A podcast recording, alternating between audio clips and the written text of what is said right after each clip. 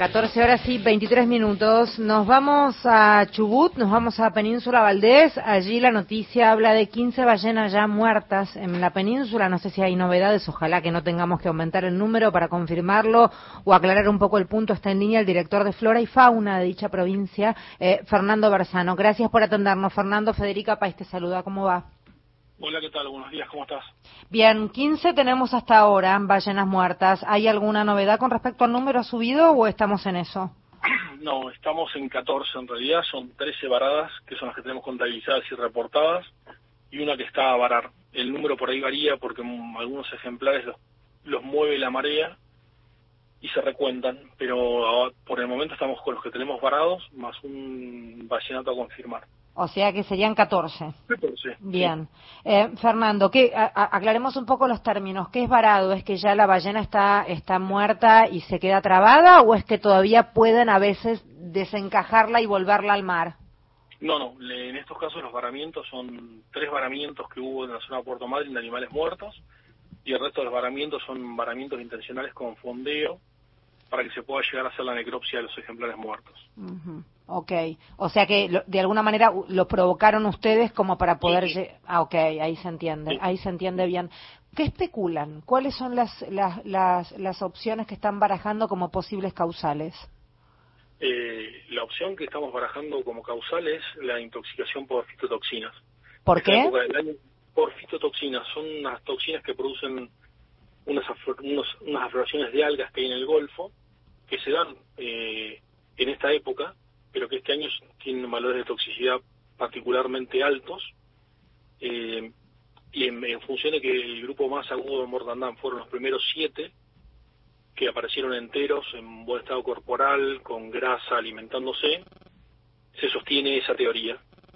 Eh, hasta por lo menos que se pueda correlacionar eh, las muestras de los tejidos con la toxina en agua. ¿Sería algo parecido a una marea roja que conocemos los que no entendemos? ¿Sería eso? Exactamente. Es una marea roja tóxica, sí. Ajá. Porque la semana pasada habían divulgado un comunicado en alerta para la población para que no consumiera agua en Puerto Pirámides. ¿Está relacionado con eso?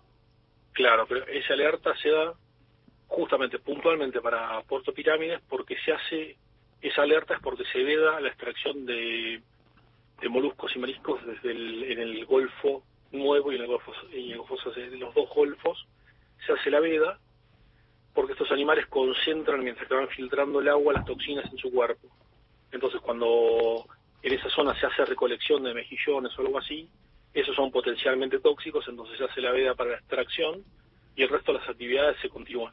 Y la pregunta es por qué estas ballenas sí y no el resto, habiendo tantas porque la, respuesta más simple es que estas afloraciones aparecen como manchas, en realidad, y puede ser que un grupo esté filtrando la zona que están comiendo y hayan ingerido más o menos calcular que son entre 2 y 3 toneladas de alimento por día lo que consume una ballena adulta como estas.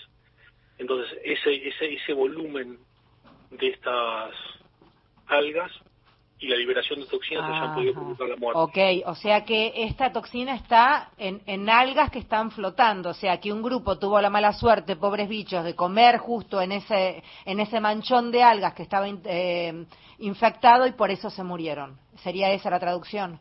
Exactamente, es la idea de, por eso se sostiene esto, de que sea una cosa tóxica, porque es muy rápido el periodo de mortandad, o calcula que son 72 horas para siete ballenas, los promedios en general de mortandad andan en 40 animales en una temporada normal, ¿no? En toda la temporada.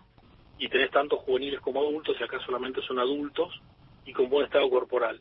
Por eso se lo relaciona con un fenómeno de alimentación y ningún otro. Eh, vos calculás que cuando se hacen, se varan estos animales, se hace un estudio morfométrico, se los mira, se los mide, y se observan todas las condiciones externas y no presentaban ninguna lesión que pudiera hacer sospechar de una causa que no fuera de, otra causa de muerte. Fernando, sí, perdón. Eh, perdón, Mario Giorgi, ¿qué tal? ¿Cómo, ¿Cómo y dónde se hace una necropsia y qué se hace con estos cuerpos tremendos de... Son 15 las ballenas, creo. Sí, sí 13 que tenemos oficialmente varadas en costa. Lo que se hace con estos cuerpos es, se remolcan hacia playas Prefectura Naval Argentina y los capitanes balleneros en general son los que hacen el remolque de los cuerpos por mar hasta playas más alejadas y en esas playas se ponen con, con fondeos las ballenas para que cuando baje la marea los equipos del programa de monitoreo sanitario Ballena Franca Austral puedan hacer las necropsias. Una vez hechas las necropsias, los cuerpos se dejan ahí y quedan a disposición del mar.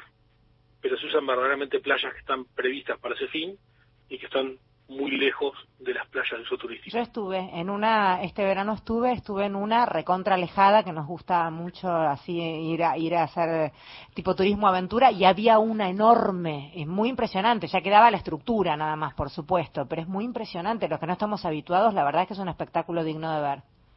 Sí, son grandes. Sí, la verdad que son grandes, sí. Sí, y todos los que son que viven allí además tienen en sus casas muchas veces de nada, restos óseos, en fin, algún cacho de alguno de los cuerpos porque se lo llevan también hasta como adorno, si querés.